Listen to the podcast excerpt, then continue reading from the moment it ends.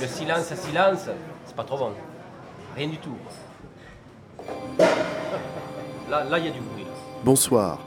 Je suis heureux de vous retrouver pour une nouvelle saison de récréation sonore. Ce soir, on plonge dans le son pur. D'abord avec Aurélien Bertini pour À la lisière, et puis ensuite avec Mathias Arignon pour To the Hum of the Forest. Deux artistes sonores, deux pièces qui nous emmènent au cœur de la forêt, au cœur du son.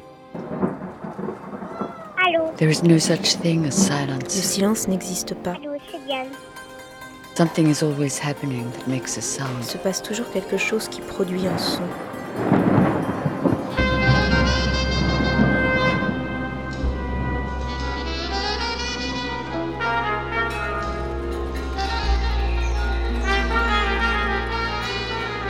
Récréation sonore.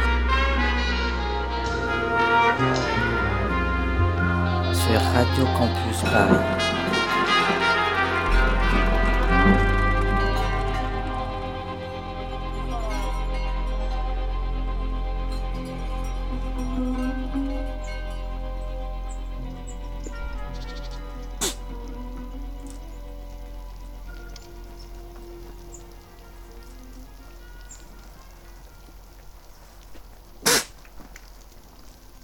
Puis un concours de circonstances a fait que euh, le musée des beaux-arts de Besançon euh,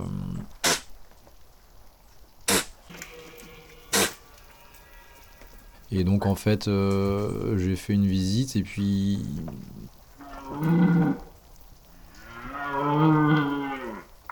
je me suis arrêté évidemment sur sur la Lali du cerf de Courbet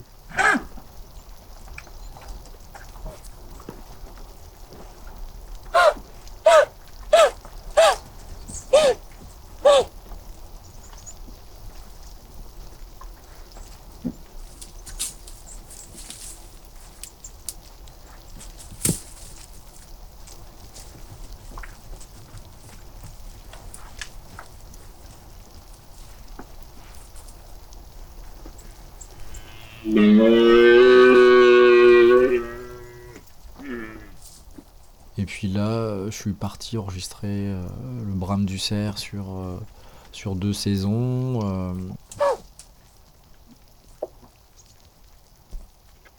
Ensuite, j'ai contacté des, équipages voilà, qui font de la chasse à cour en, en Bourgogne.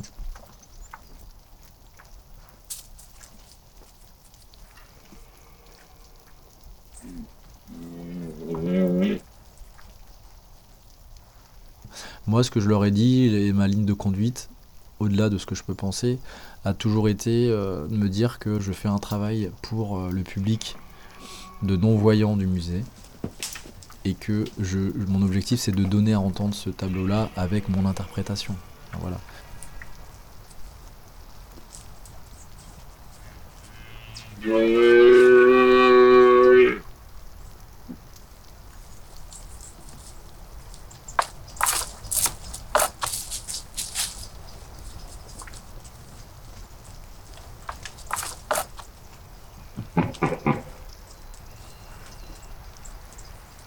Donc ça veut dire que je leur ai dit il n'y aura pas de commentaires, euh, je fais pas de commentaires quoi, je fais juste du paysage sonore.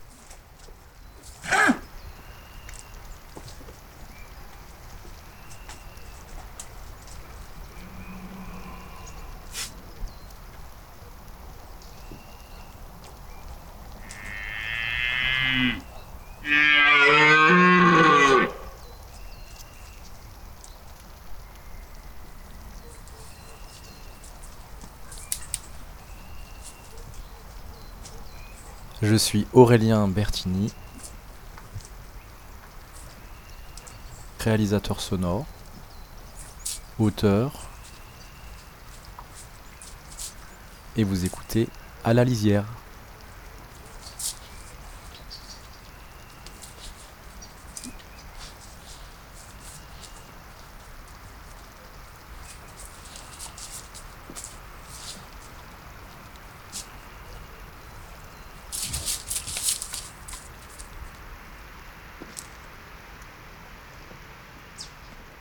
La initiale, c'était euh, de faire euh, de mettre en son en fait un tableau pour leur public de déficients visuels. Ils n'étaient pas trop chauds au départ, parce que c'est un tableau qui est déjà connu, qui est ultra, ultra utilisé dans leur médiation. Mais moi, je leur ai dit, en fait, euh, si vous voulez avoir la dimension euh, vraiment de l'environnement sonore, c'est celui qui, est, incontournable, en fait. Cette scène de chasse à cour, elle est, euh, elle est incontournable si on veut donner à entendre des paysages sonores à un public voilà, déficient visuellement, c'est celui-là. Parce qu'en gros, il n'y avait que de l'audio description sur ce tableau-là qui disait en haut à droite, vous avez un cavalier, au centre, vous avez le cerf agonisant. Et donc je me suis dit, mais quel dommage en fait, c'est, ça, coupe évidemment de, toute la dimension euh, sonore et de paysage qu'il y a de ce tableau-là. À la fois j'ai assisté à une chasse à cour, mais une chasse à cour c'est très sonore, enfin c'est très bruyant. Il y a beaucoup, c'est très bruyant, il y a beaucoup de gens. en plus, ce jour-là, il y avait deux équipages. Je crois qu'il y avait un équipage de Paris qui venait euh, en Bourgogne, donc il y avait beaucoup de cavaliers. Euh, qui dit, euh, voilà, il y avait aussi du coup beaucoup de corps de chasse. le corps de chasse ne sonne pas, ne dit pas la même chose. il peut sonner à la lali, justement. Il peut sonner à la vue, quand on voit le cerf. Enfin, il sonne voilà, à différents moments clés je peux pas m'amuser à, à, mettre du corps de chasse ici ou, là. Il faut vraiment que ça respecte une certaine euh, temporalité de euh, euh, nous partons à la chasse, nous voyons le cerf, nous l'encerclons, il est soufflé et puis après il, est à l'agonie. Donc voilà, il y avait aussi eu ce, cet aspect-là quand même que, auquel j'ai fait très attention et ça j'ai pu le faire accompagné de, quelques cavaliers qui avaient qui était mélomane et qui connaissait très bien l'importance de, la musique et du corps de chasse. Euh, il y avait euh, voilà donc c'était il y a eu des choses intéressantes que j'ai gardées euh, mais finalement pas tant que ça mais il y en a quand même quelques-unes notamment bah, les chiens qui dévorent les viscères j'ai gardé aussi j'avais mis un enregistreur dans la poche du capitaine et c'est ce qu'on entend dans le son quand il crie Alali Alali donc ça c'est un enregistreur embarqué et pour le coup il m'avait prévenu, hein. il m'a dit mais euh, euh, par contre euh, je peux très bien le perdre, je peux le casser. J'ai fait tout un travail où je lui ai demandé quelle veste il portait, je lui ai demandé est-ce qu'il pouvait porter une autre veste. J'ai quand même essayé de voir une veste avec une poche, on a mis un scotch. Ensuite j'ai quand même recréé des scènes avec des pareil des cavaliers qui avaient déjà fait de la chasse à cour. Et j'ai attendu aussi que, on va dire, au niveau de la neige, on en soit euh, à la même quantité de neige que sur le tableau, à peu près, que j'ai estimé. À ce moment-là, je suis allé dans le Jura et j'ai tourné euh, des scènes de, paysages enneigés avec un cavalier à qui j'ai demandé de faire bah, comme il faisait en vrai, quoi. C'est-à-dire, euh, quand tu pars à, la chasse au cerf, je lui ai demandé de faire comme s'il était à la poursuite.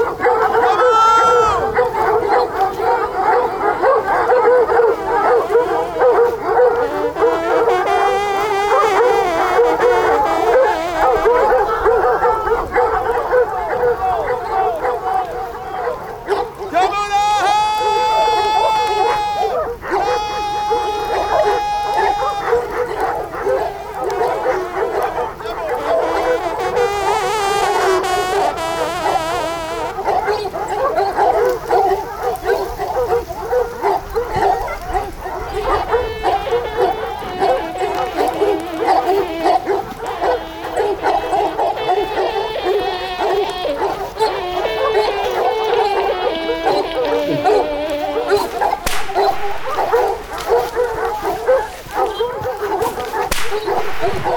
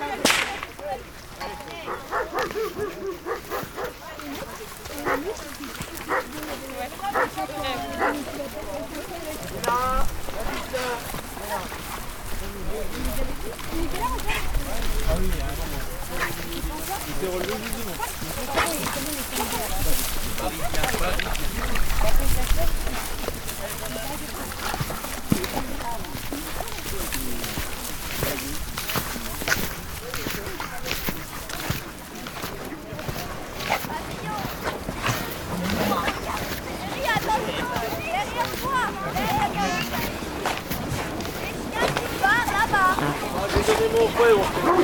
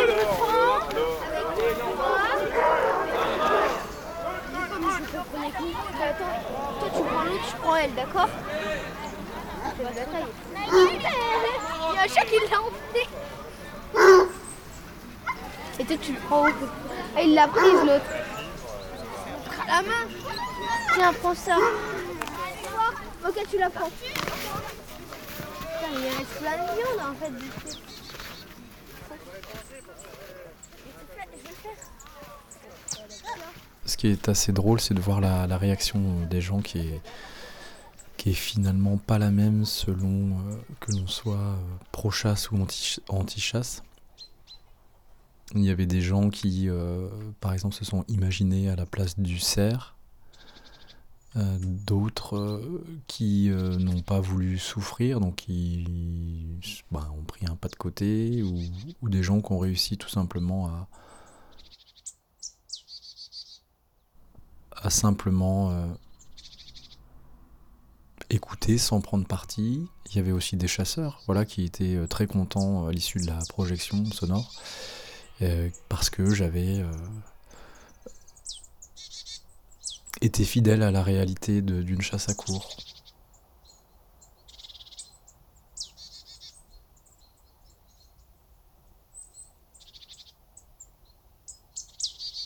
Et, en fait, il se trouve que c'est mon premier véritablement, mon premier véritablement euh, travail vraiment de terrain, euh, et c'était un défi pour moi parce qu'en en gros, ce qui m'a souvent collé à la peau, c'est euh, le fait que je sois pas, hum, comment je pourrais dire ça, que que je suis pas, je, suis- loin d'être le meilleur en prise de son, on va dire ça comme ça.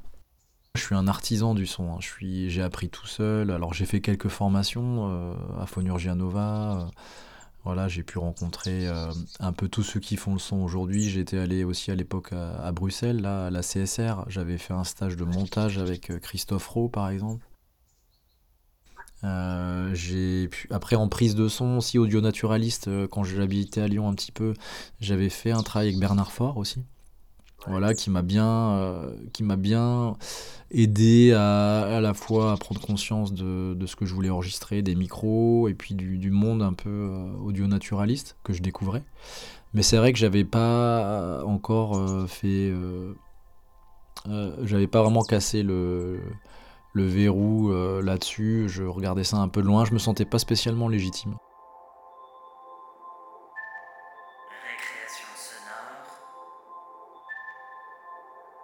sur Radio Campus Paris.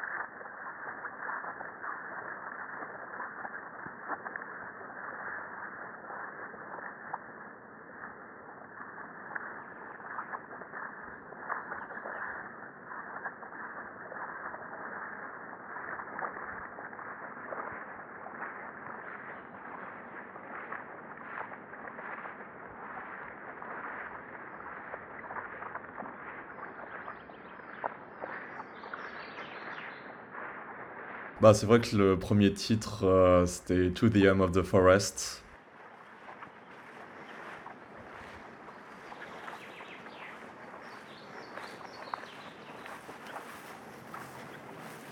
Puis après, c'est plus, tard, bah, quand j'ai commencé à l'envoyer euh, pour des euh, programmations en France, j'ai adapté le titre en français.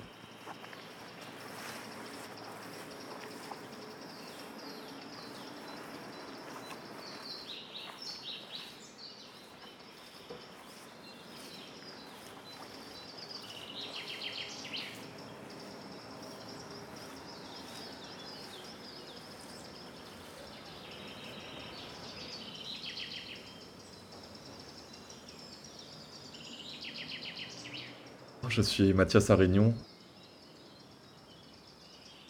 et vous écoutez To the Hum of the Forest.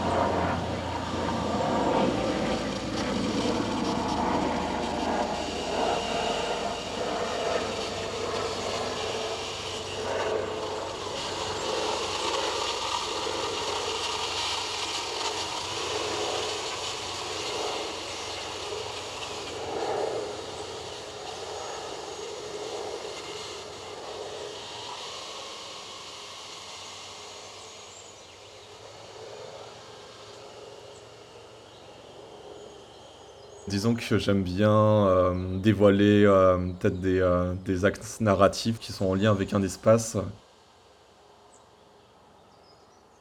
Quelque chose d'un peu plus caché, justement. J'aime bien penser l'écoute comme un moyen de, oui, de, de mettre en avant quelque chose qui, qui n'est pas forcément sensible au point de départ.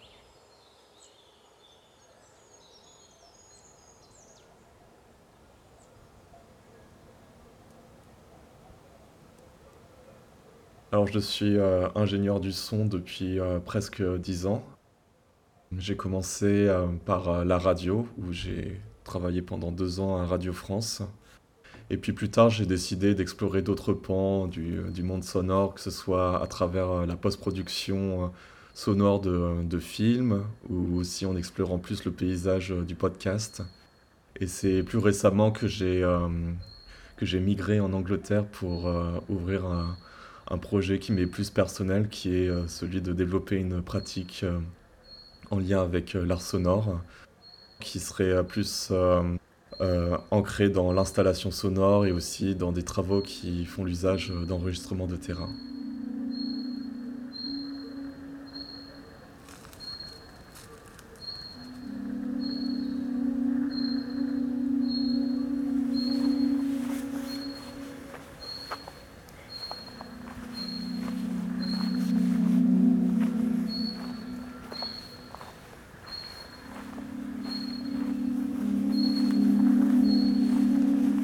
Mes installations sonores sont euh, généralement euh, dans des espaces euh, accessibles au public.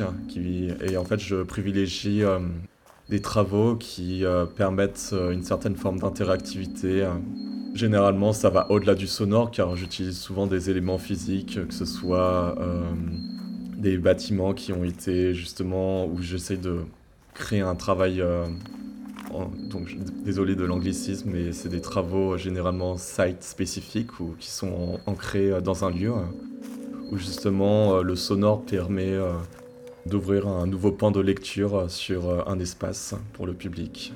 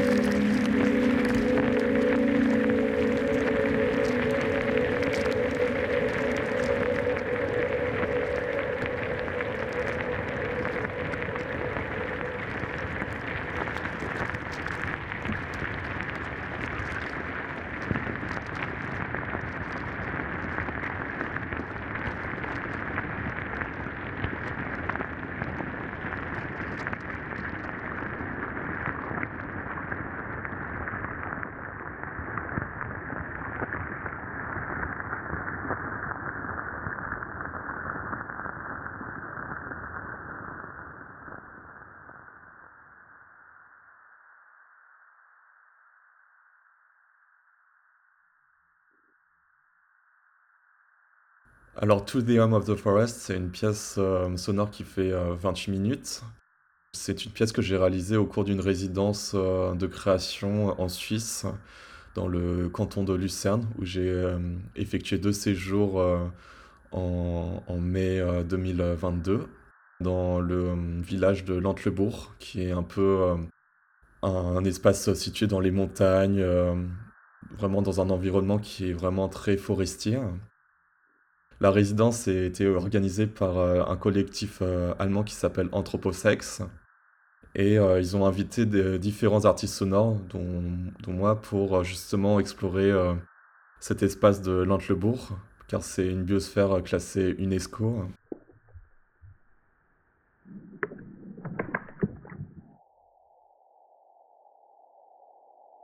Euh, l'idée, c'était d'utiliser la création sonore pour euh, dévoiler des euh, strates de narration du paysage, mais justement en s'éloignant de tout ce qui est en lien avec l'humain et en essayant de, s'approcher davantage du monde plus qu'humain ou de la nature. La résidence est un peu organisée en différentes visites de l'espace et notamment ponctuée avec différentes rencontres on a pu voir euh, différentes euh, personnes qui habitent ou euh, travaillent dans cette biosphère. Et c'est un peu à travers ces entretiens et aussi justement via l'acte de la marche que il y a ce travail de To the End of the Forest qui, qui a émané.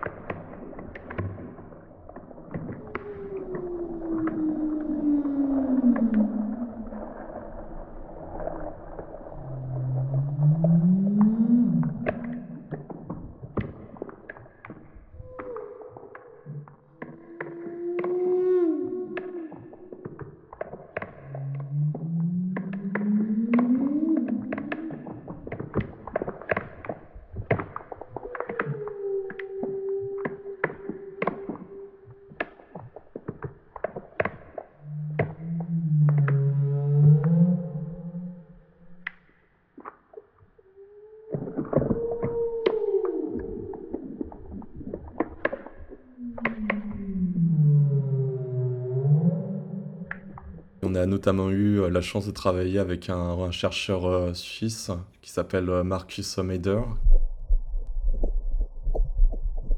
qui a développé un microphone assez particulier qui peut se planter à travers l'écorce d'un arbre et qui peut justement enregistrer les vibrations et le vrombissement intérieur d'un arbre. Il y a cette notion de bruissement, de vrombissement, quelque chose d'assez intérieur et il y a vraiment un peu euh, cette expérience de la rencontre. Euh, je pense que moi et aussi euh, les autres participants lors de cette résidence, on a été énormément touchés par l'écoute des arbres. Être dans, ce, dans cette expérience d'écoute, mais aussi qui est en fait physique parce qu'on se tenait vraiment à côté de, de cet être végétal. Et, et ouais, il y a vraiment un changement de paradigme, quoi, en fait. De se dire que, ouais, c'est. C'est. C'est véridique, quoi. Genre, c'est quelque chose de vivant et on peut le sentir avec nos oreilles.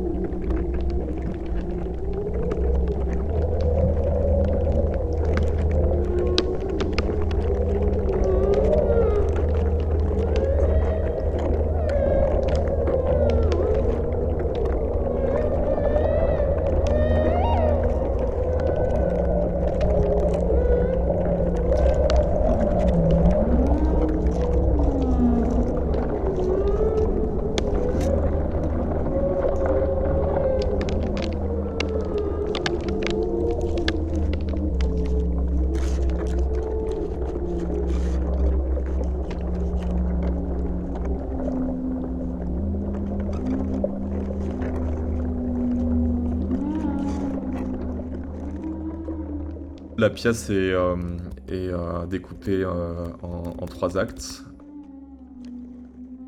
A Cubic Kilometer of Antlebourg. Un processus qui était proposé par le collectif Anthroposex. Ils avaient délimité un périmètre d'un kilomètre où justement on était censé travailler quoi. Pour justement avoir un peu une sorte de contrainte euh, géographique euh, d'exploration. euh. Après plus tard c'était un peu intéressant car justement on a transgressé ce, ce périmètre. Et ensuite, voilà, on enchaîne sur cette seconde plage qui s'appelle Inner Wood. C'est dans cette plage que j'utilise en grande partie les enregistrements que j'ai réalisés avec ce microphone où on écoute l'intérieur des arbres. Et euh, l'idée, euh, c'était de créer un peu une sorte de forêt où on, où on percevrait les arbres depuis leur intérieur. Donc euh, voilà, il y a un peu une progression où justement on entend un peu les arbres se mouvoir graduellement pour justement entendre quelque chose d'un peu plus large.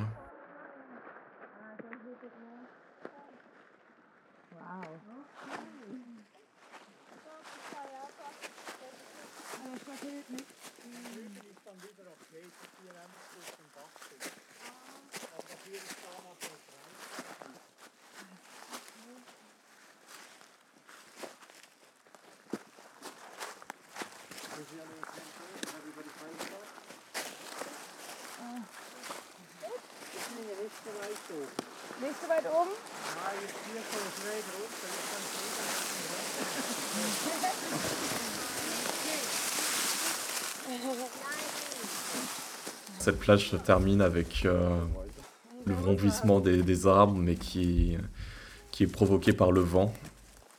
Et euh, il y a un peu justement une sorte de crescendo où le vent devient de plus en plus fort euh, pour enchaîner sur euh, la dernière piste qui s'intitule The Forester.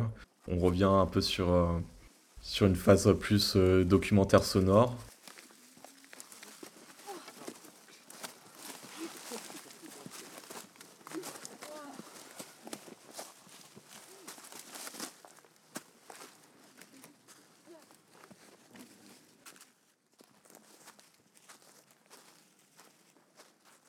This here is a very young forest. You see there are only a few high trees and the On était en randonnée nocturne euh, avec un forestier euh, qui s'appelle Bruno,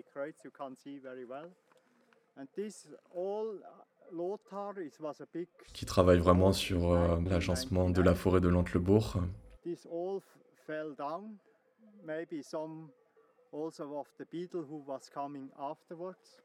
Il y a une sorte de mise en garde euh, à la fin de cette pièce. euh, Before it was où voilà, il, il parle notamment de euh, la coupe excessive des arbres et de, du risque que cela peut provoquer au paysage. makes a change of the kind of tree who, who grow here. Ah, it makes it themselves. It themselves, but he needs tree who spent the seed. And here you have enough. You had some needle trees. You have the big ahorns. They can fly in here. Ah, they fly, Sahon. Yeah, they they like also not very far, but they have like uh, we call them as a child as a helicopter. There is like the seat, and so uh, and then he makes like this, and with the wind he can go a little bit. Cool. And then also birch, where is very little seed, and they flies very well. And this is a pioneer, and so he grows very quick. The birch? Birch uh, Uh-huh. or weide. Um, the one that you make make Willow tree, isn't Oh yeah. Willow, yeah, willow.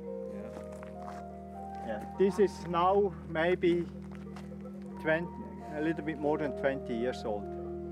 Most of these trees here.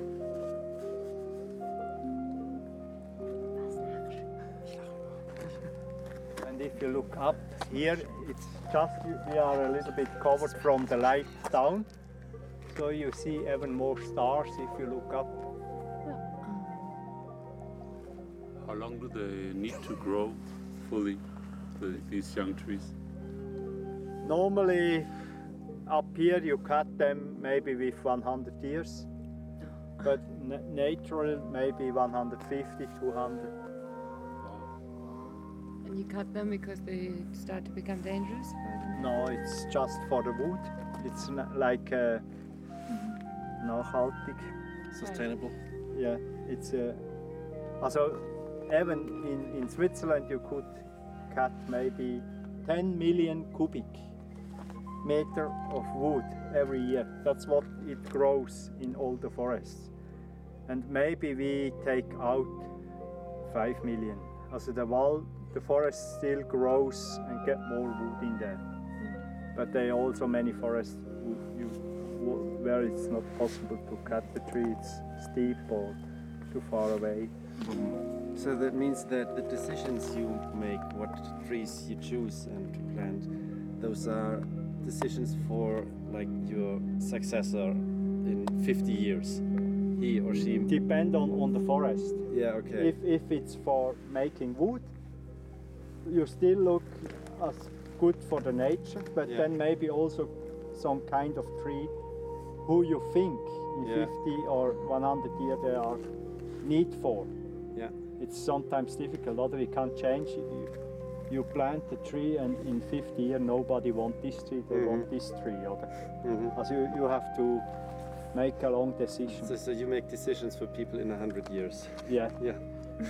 And in some, when it's a special uh, kind of snow or big stone who come down to protect, it's it's a other kind of goal you set in, other.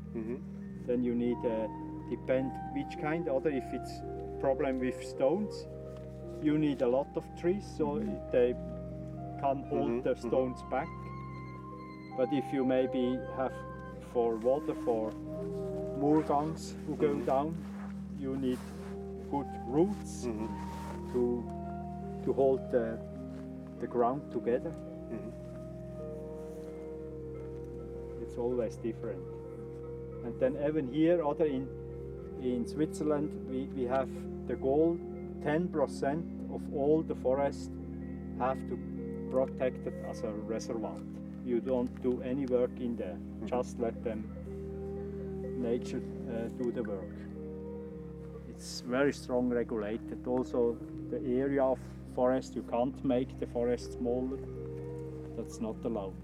Other in the end of 1800, in this area, in some place, the, the forest was very little. They had like glass. They produced glass or milk sugar and this needed a lot of wood so they cut all the forest down. And it starts to get uh, floating all the valleys. So end of 1800 1860 they make like a law the area of the forest have to be the same or bigger but not smaller. And they, the government buy a lot of little farms in the mountains and plant all, everywhere tree to make more forest. And so the the floating was not so bad in the in the lower lands. Other the whole forest hold a lot of water back when it rains a lot. And if the forest is not here the, the water just flows into the river and the river very quick getting higher and higher and so have big floating float.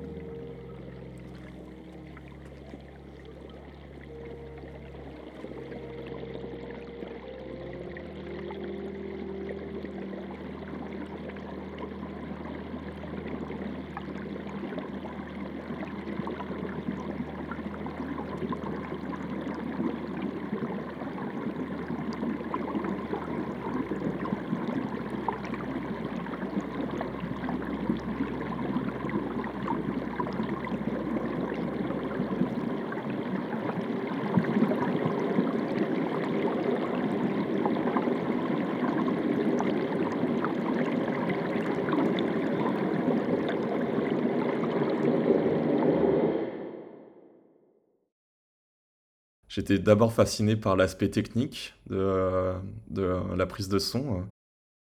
Et euh, je pense que justement, à force euh, d'écouter et de travailler sur des projets assez différents, que ce soit la radio, le ciné, le documentaire et l'art sonore. euh, Il y y a eu un peu un moment de révélation pour moi que justement l'écoute, au-delà de la technique qu'il y a autour de la prise de son, c'est un outil de, narration qui est très intéressant et, je pense que euh, il agit dans le domaine de l'intime.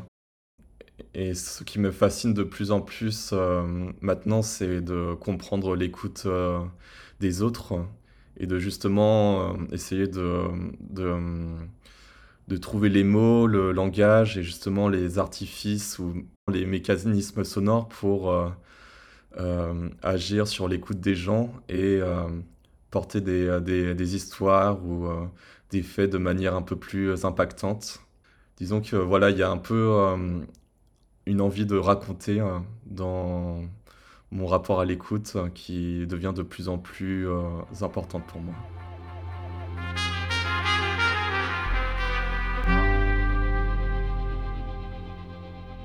Et pour continuer dans la forêt, voici quelques minutes de forêt en Malaisie.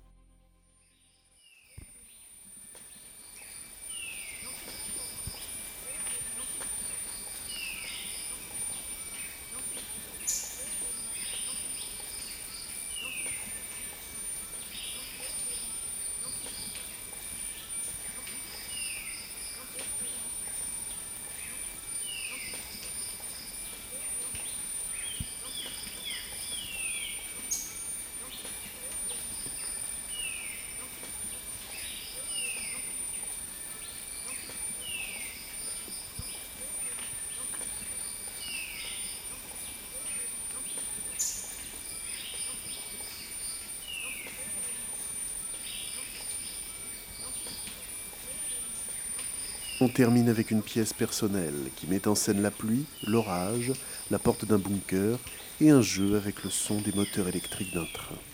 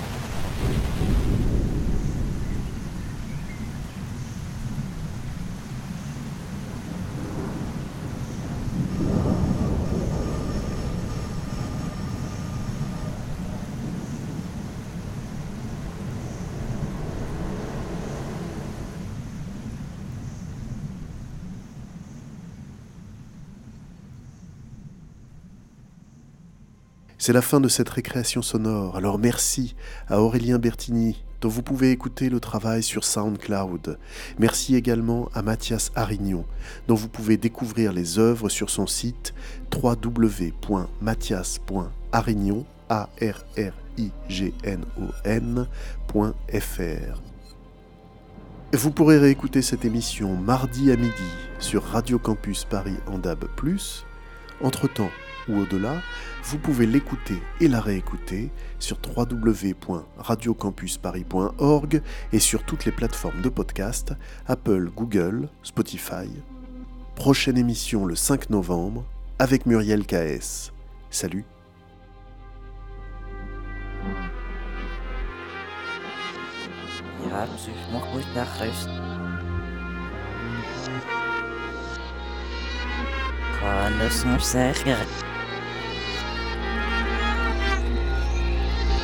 Récréation sonore